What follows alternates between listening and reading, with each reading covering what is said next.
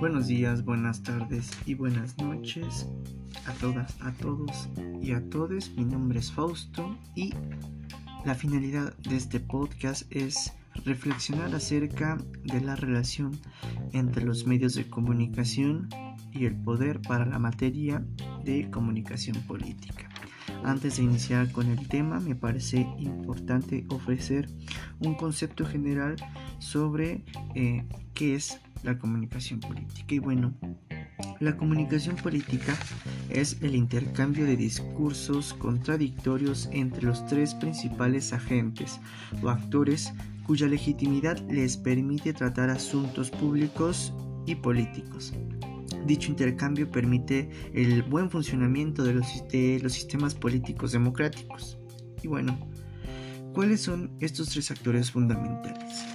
El primero, bueno, pues son los políticos, quienes disponen de teorías, técnicas y procedimientos para atraer, controlar y persuadir a la opinión pública. El segundo es eh, los medios de comunicación, ya sea tradicionales así como los digitales. El tercero se trata de la ciudadanía. La comunicación política es el espacio de resolución de conflictos sociales entre sus distintos actores. Y bueno, eh, para lograr que el reconocimiento de la disciplina, la comunicación política tuvo que eh, transitar por cinco etapas según eh, Dan Nimno y Kate Sanders. La primera etapa fue el reconocimiento por parte eh, como parte perdón, sustantiva de los procesos políticos. La segunda fue el inicio de las publicaciones de textos especializados sobre la materia. El tercero fue el reconocimiento por parte de la academia como disciplina. El cuarto fue el reconocimiento profesional como disciplina y el quinto fue el análisis multidisciplinario, donde ciencias sociales como la sociología, la ciencia política, las ciencias de la comunicación, la psicología, el periodismo se adentraron al análisis de la comunicación política. Bueno, eh, los medios de comunicación por supuesto que influyen en las decisiones políticas y en la actuación del gobierno, en tanto son los mediadores y difusores de información o del mensaje político que el gobernante busca compartir a sus gobernados. Los medios de comunicación condicionan la comunicación política convirtiéndose en agentes informativos, contrapesos, contraloría y vigilantes críticos del poder, o por el contrario, como agentes facciosos que responden a intereses o sesgos políticos y económicos. No olvidemos que los medios de comunicación, en tanto son privados, pueden actuar más como empresas que como medios informativos. Es por eso que los medios de comunicación también se les conoce como el cuarto poder o un poder fáctico. Eh, lo ideal en una democracia es contar eh, con una amplia pluralidad de medios de comunicación con distintas tendencias políticas así como ideológicas. Es decir, dentro de los medios de comunicación se puede notar cierto sesgo ideológico hay medios de comunicación, por ejemplo en México, que son más eh, de izquierda, como puede ser La Jornada, como puede ser eh, el diario digital. Sin embargo, hay otros medios de comunicación que a mi juicio son más centristas, como la revista Proceso, como Aristegui Noticias y otros medios de comunicación que yo consideraría de centro derecha, como puede ser el periódico Reforma, el Universal, etc. Y bueno, nuevamente refiriéndome al tema, es importante el contar con una amplia pluralidad debido a que así se pueden contrastar la información que dichos medios difunden y por lo tanto la opinión pública eh, tiende a ser muchísimo más politizada y a su vez capaz de diferenciar lo verdadero de lo falso.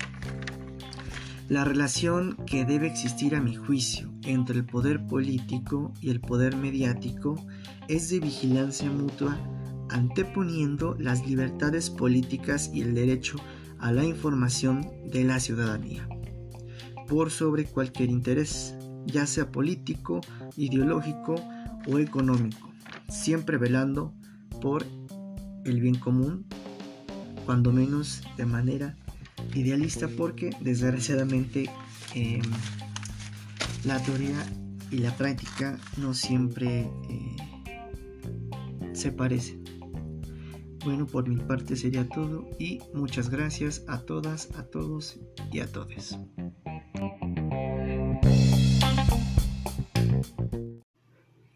Claro que sí, Sofía. Mira, el cierre de campaña de Clara Luz Flores se dio el primero de junio, que justamente fue un día antes del término de la, de, la veda electoral, y se dio en el estadio de la Universidad Autónoma de Nuevo León. Eh, bueno, a mí me gustaría rescatar una pequeña cita que es parte de su discurso de cierre de campaña y me voy a permitir citar. Es, estamos aquí porque esos años ya no los queremos eh, volver a ver. Nos marcaron esos años de dolor, sufrimiento, de corrupción y de ocurrencias. Hoy termina una época oscura. Y con ese ánimo y ese ambiente de unión entre todos los que estamos aquí nace una nueva era de responsabilidad, reconciliación, progreso y respeto. Rescato esta cita porque me parece muy importante el señalar que parte de la comunicación política que buscó al término de la campaña Clara Luz Flores fue de confianza, de combate a la corrupción y del término de un gobierno o de una clase política que no supo gobernar durante pasados años. Y evidentemente se refiere o es una mención implícita a Jaime Rodríguez Calderón quien, es el Bronco, también se le conoce como Bronco, pero por supuesto también a Samuel García, por las distintas ocurrencias que ha hecho durante la campaña.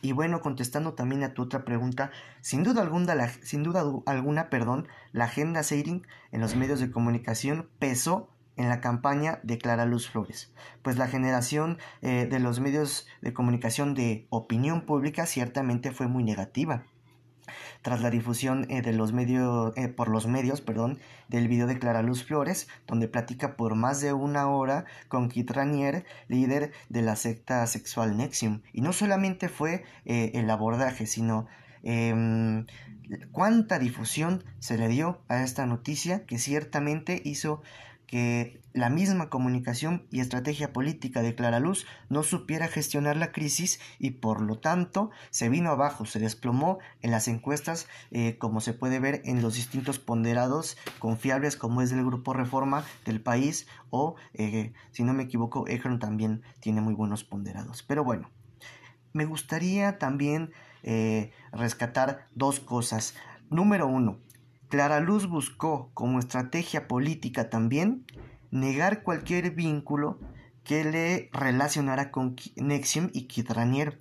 Incluso recordará a Sofía el 10 de marzo, en entrevista con Julio Astillero, ella negó categóricamente el conocer a dicho personaje cuando eh, ella participó en ciertos cursos de superación personal y como segunda cuestión que me parece fundamental eh, también traerlo a colación es eh, de dónde viene el video, de dónde viene el escándalo. Es decir, la comunicación y estrategia política de Adrián de la Garza, quien era el contendiente a la gobernatura de Nuevo León por parte del PRI, fue quien difundió el video de Clara Luz, ¿no?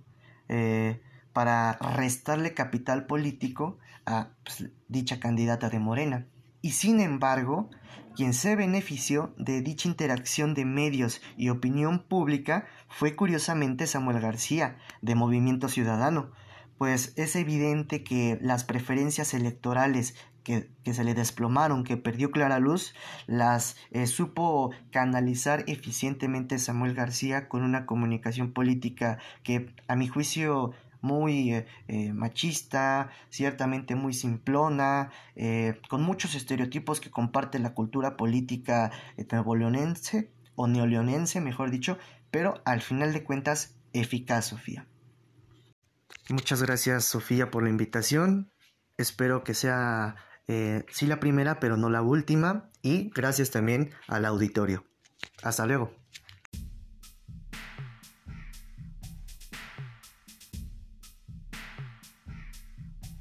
Bienvenidos a Politic Charlas, su podcast favorito en comunicación política. En este proyecto discutimos los aspectos más importantes de las elecciones de Nuevo León. Mi nombre es Sofía Rodríguez y en el episodio de hoy nos acompaña un equipo de investigación que está conformado por Sergio Alanis. Hola, ¿qué tal? Gracias por, por invitarme. Fausto Martínez. Hola, Sofía. Muchas gracias. Eduardo Robles. Hola, muchas gracias por tu invitación y saludos a tu auditorio. Y David Ordaz. Buenas tardes a todos quienes son estudiantes de la Facultad de Ciencias Políticas y Sociales. Y el día de hoy estaremos analizando cómo los medios de comunicación influyeron en la campaña electoral de Clara Luz. Pero antes de empezar, es importante conocer qué son las campañas electorales, o bueno, recordarlo. Y pues recordemos que las campañas electorales son un momento simbólico intenso que se encarga de reforzar los valores que rigen el proceso democrático de una sociedad. Eh, entonces, pues bueno, me gustaría empezar con Sergio y que nos contara quién es Clara Luz y cómo es que empieza su campaña electoral. Gracias, Sofía. Bueno, pues Clara Luz es una política mexicana. Anteriormente fue presidenta municipal de General Escobedo en Nuevo León y lo fue en tres ocasiones. Sin embargo, lo interesante de este perfil es que ella fue militante activa del Partido Revolucionario Institucional durante 22 años. Y no fue hasta su renuncia del partido hace un año, en el 2020, y se anexó en muy poco tiempo a Morena. Em, asimismo, también su campaña, su, su, su destape para ser eh, gobernadora de, Nuevo León, fue altamente criticada porque siendo un perfil preísta, fue elegida por Mario Delgado, que es el presidente de, Morena, para que fuera a, contender. De hecho, una de sus razones más importantes fue que eh, Mario decía de clara luz que ella era una candidata competitiva, es decir, que iba pues a, a disputar de forma eficiente esta candidatura y bueno, eso quiere decir que Mario Delgado elige a un perfil priista del antiguo régimen, por así decirlo, en lugar de perfiles preparados desde el 2012 que es la fundación de, Morena. Bueno, eh, la campaña se empleó eh, tres aspectos. Primeramente fue enfocada en trabajo territorial, medios de comunicación y al final redes sociales. Eh, estos podemos ver que es un conjunto, pero la, estrategia fue diferente. Eh, si podemos destacar el trabajo territorial, vemos que se destacó en brigadeos en las colonias de cada eh, del estado. Sabemos que es un estado, así que no podemos hacer brigadeos todos los días y, de una forma más este, amplia. Pero también se destacó de tener reuniones vecinales con muchos miembros de la comunidad, de las comunidades. En, los medios de comunicación existió eh, una, se emitían spots de la campaña de Clara Luz, pero se destacaban sus ejes de campaña. Em, eran conformados por una feminización de la gubernatura, así como una perspectiva ambiental, y esto también eh, destacaba porque ella fomentaba un proyecto de desarrollo pleno, además de reintegración económica del Estado.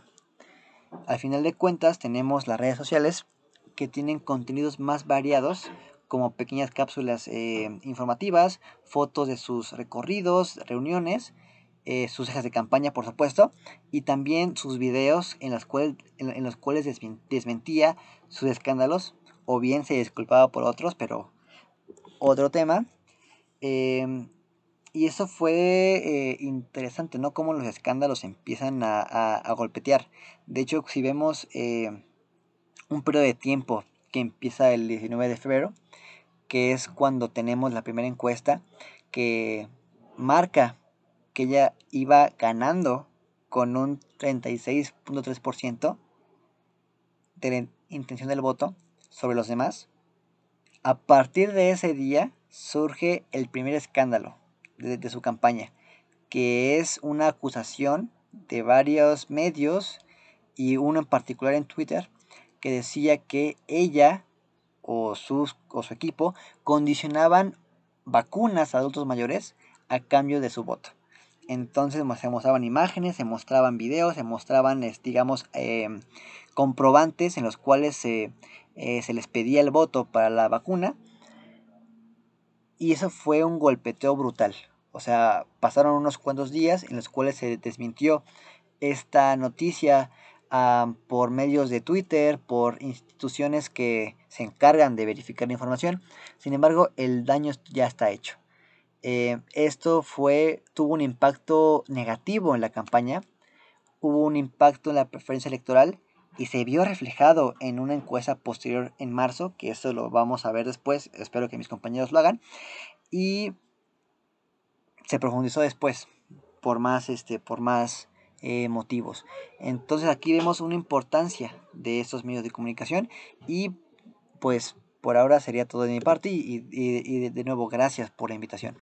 Bueno, y con todo esto que tú mencionas, Sergio, me gustaría saber en qué encuestas se basaron para determinar que Clara Luz iba en tendencia. Sí, eh, precisamente en este análisis que hacemos para poder probar empíricamente si los medios de comunicación influyeron ciertamente en el clima de opinión en Nuevo León y específicamente en la campaña de Clara Luz y en los resultados de la elección, se eh, analizaron varias encuestas de salida que llevaron a cabo varias casas encuestadoras, por ejemplo El País, El Heraldo, Grupo Reforma, El Financiero, entre otras.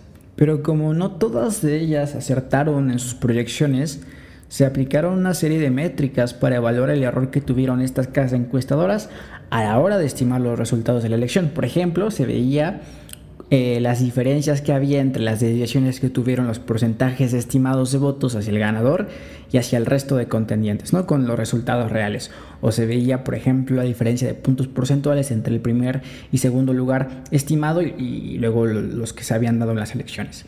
Y después de hacer esta serie de cálculos, se llega a la conclusión de que es precisamente Grupo Reforma que aparte de haber publicado una buena cantidad de encuestas, no únicamente cerca del proceso electoral, sino durante las campañas, lo cual fue sumamente útil para nosotros ya que nos permitió observar las variaciones en las preferencias electorales a lo largo de estas campañas, pues eh, se llega a esta conclusión de que Grupo Reforma es más precisa y por tanto la elegimos nosotros para basarnos en sus datos.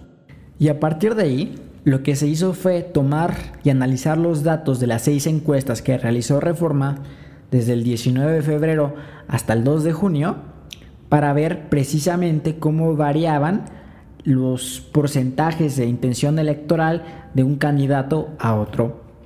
Y estas seis encuestas se agruparon a su vez en cuatro periodos para analizar temporalmente cómo las noticias, cómo los escándalos, cómo los medios de comunicación influyeron en estas puntuaciones. Cierto, Lalo. Un claro ejemplo puede ser el periodo del 19 al 31 de marzo, que es cuando los medios de comunicación se encargan de difundir el video que Adrián de la Garza, el candidato electo por el Partido Revolucionario Institucional, saca a la luz donde se puede observar claramente que Clara Luz sí mantuvo una relación cercana con el líder de la secta sexual Nexium, quien ya presentaba acusaciones por tráfico sexual. El problema radica en que anteriormente, en una entrevista realizada por el astillero, ella negó relación alguna con la secta y con Kit Ranier, quien era el líder de Nexium. Aquí las pruebas de dicha entrevista mencionada. No, no que no sé qué es ese Nexium que tú dices, ese no lo conozco. Yo conozco unas pastillas. El, de Emiliano Salinas no lo conociste. Yo tomé un curso de superación personal. No estuve en Nexium. Yo tomé un curso de superación personal. No quieras desviar. ¿Quién era el jefe? ¿Quién era el jefe de esa organización? ¿Kid Ranier? Yo a las personas que conocí son a las personas que estaban aquí en Monterrey. Yo no conocí nada más. Emiliano Salinas, Kid Ranier. A las personas de Monterrey, ellos no son de Monterrey. Un curso de superación personal. Entonces, a raíz de esto, estamos hablando de cómo, uno, la agenda setting de los medios fue Clara Luz y su relación con el líder de Nexium, tema que duró en los medios hasta por dos semanas, incluso me atrevo a decir que tres semanas y media. Dos, el priming de los medios para transformar las decisiones de la gente en Nuevo León sobre lo que pensaban al respecto de Clara Luz. Y tres, cómo dicha noticia marca un punto de inflexión en la campaña de Clara Luz y le da ventaja a sus contrincantes. ¿Qué es lo que dicen las encuestas sobre este periodo? Sí, en realidad durante esas fechas, estamos hablando de mediados, finales de marzo, principios de abril, si observamos las variaciones que hay en la intención de voto de encuesta a encuesta, podemos darnos cuenta que es en ese periodo donde Clara Luz llega a perder hasta un 18% de la intención de voto. Y si miramos a las puntuaciones de su oponente, Samuel García, vemos como en ese periodo llega a obtener hasta 26% de, de apoyo en la intención de voto. Bueno, y después de este periodo que nos comenta Lalo, ¿qué es lo que sucede en el periodo que le da ventaja a Samuel García? Es decir, ¿de qué manera Clara Luz intenta levantar la campaña y qué tipo de cobertura dan los medios de comunicación hacia ella y sus propuestas realizadas para la gubernatura de Nuevo León? ¿Qué, qué podemos ver ahí? Para responder a estos cuestionamientos, hay que entender que Clara Luz, después de la aparición del video que la ligaba con el líder de la secta Kate Renier y de que su imagen quedara completamente manchada por este escándalo, trató de mantener un perfil discreto ante los medios de comunicación en sus actos políticos para que el escándalo perdiera interés público.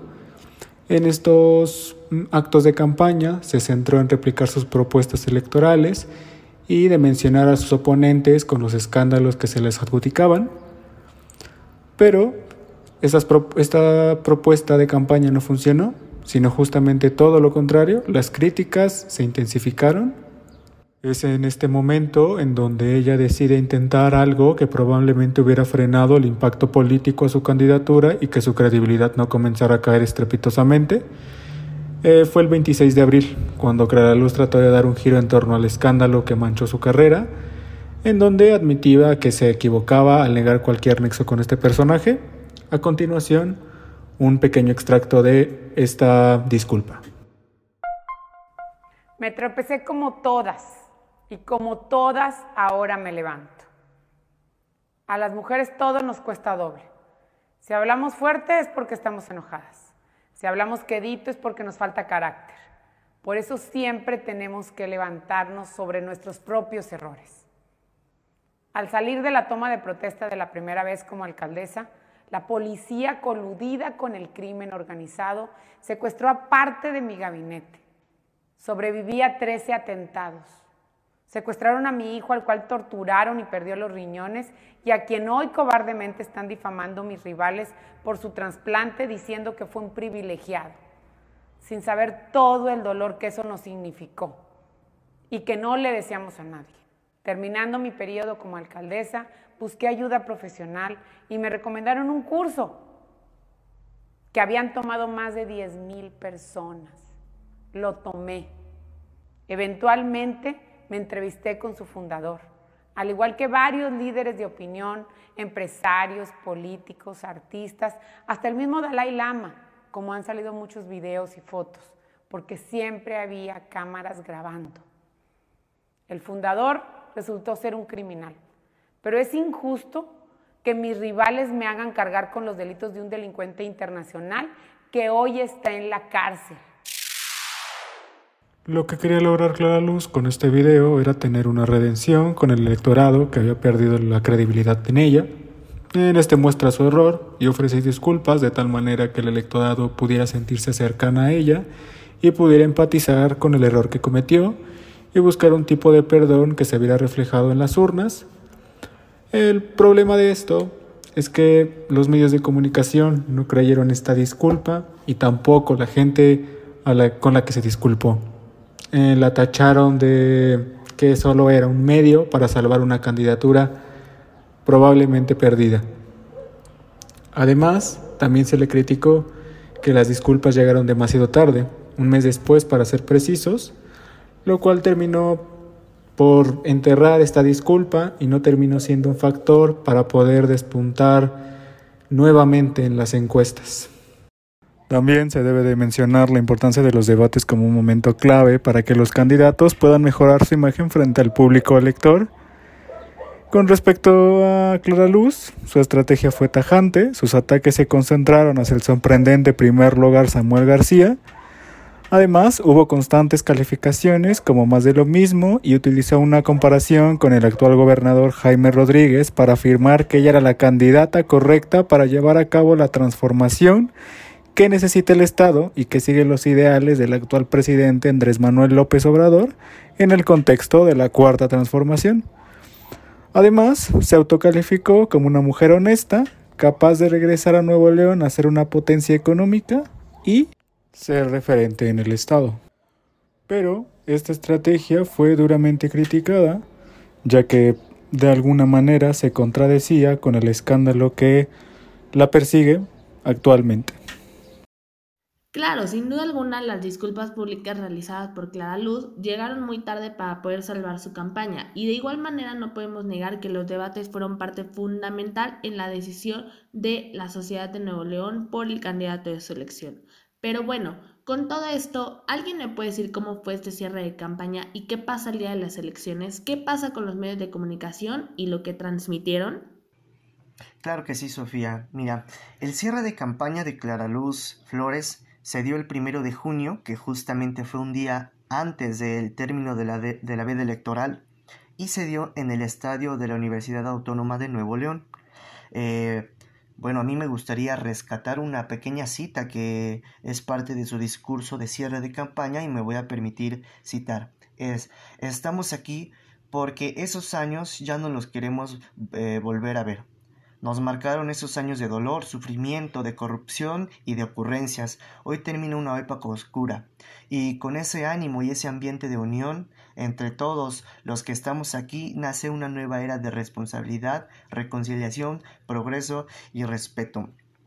Rescato esta cita porque me parece muy importante el señalar que parte de la comunicación política que buscó al término de la campaña Clara Luz Flores fue de confianza, de combate a la corrupción y del término de un gobierno o de una clase política que no supo gobernar durante pasados años. Y evidentemente se refiere o es una mención implícita a Jaime Rodríguez Calderón, quien, es el Bronco, también se le conoce como Bronco, pero por supuesto también a Samuel García, por las distintas ocurrencias que ha hecho durante la campaña.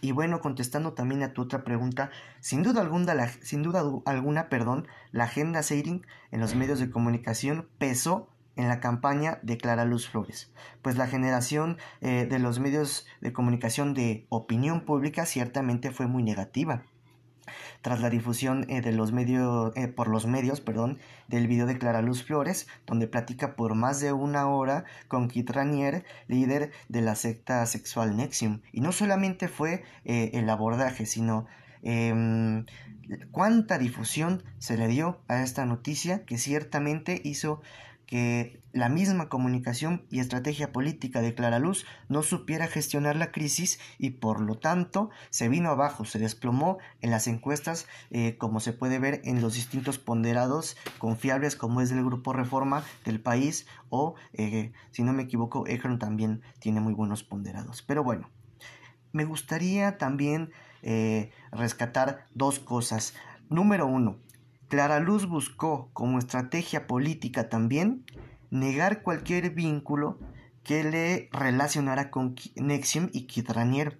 Incluso recordará a Sofía el 10 de marzo, en entrevista con Julio Astillero, ella negó categóricamente el conocer a dicho personaje cuando eh, ella participó en ciertos cursos de superación personal y como segunda cuestión que me parece fundamental eh, también traerlo a colación es eh, de dónde viene el video, de dónde viene el escándalo. Es decir, la comunicación y estrategia política de Adrián de la Garza, quien era el contendiente a la gobernatura de Nuevo León por parte del PRI, fue quien difundió el video de Clara Luz, ¿no? Eh, para restarle capital político a pues, dicha candidata de Morena y sin embargo, quien se benefició de dicha interacción de medios y opinión pública fue curiosamente Samuel García, de Movimiento Ciudadano, pues es evidente que las preferencias electorales que, se le desplomaron, que perdió Clara Luz, las eh, supo canalizar eficientemente Samuel García con una comunicación política que a mi juicio muy eh, eh, machista, ciertamente muy simplona, con muchos estereotipos que comparte la cultura política neoleonense o neoleonense, mejor dicho, pero al final de cuentas eficaz, Sofía. Muchísimas gracias por tus aportes, Fausto, por el análisis que acabas de comentarnos. Pues bueno, ha llegado la hora de finalizar este episodio y con todos los comentarios que ustedes nos han hecho, podemos entender la forma en que los medios de comunicación manejaron la campaña de Clara Luz y a su vez cómo ella manejó el proceso electoral y las consecuencias que hubo al final. Es decir, Actualmente podemos observar que los medios de comunicación influyeron en un rechazo hacia la candidata por Juntos Haremos Historia, dándole total ventaja al actual gobernador electo de Nuevo León, Samuel García, quien fuera el candidato por Movimiento Ciudadano. Eh, pues es momento de terminar este episodio. Muchas gracias a todos ustedes por acompañarnos una semana más en Politic Charlas y sobre todo muchas gracias a Eduardo, Sergio, Fausto y David por estar aquí el día de hoy y compartirnos un poco de su análisis. Los dejo para que se despidan y nos vemos hasta la próxima. Muchas gracias por habernos invitado a tu programa, Sofía, y un saludo a tu auditorio. Gracias por la invitación y esperamos verlos pronto. Un abrazo. Muchas gracias, Sofía, por la invitación. Espero que sea, eh, sí, la primera, pero no la última. Y gracias también al auditorio. Hasta luego. Muchas gracias por la invitación, fue un gusto haber estado con ustedes.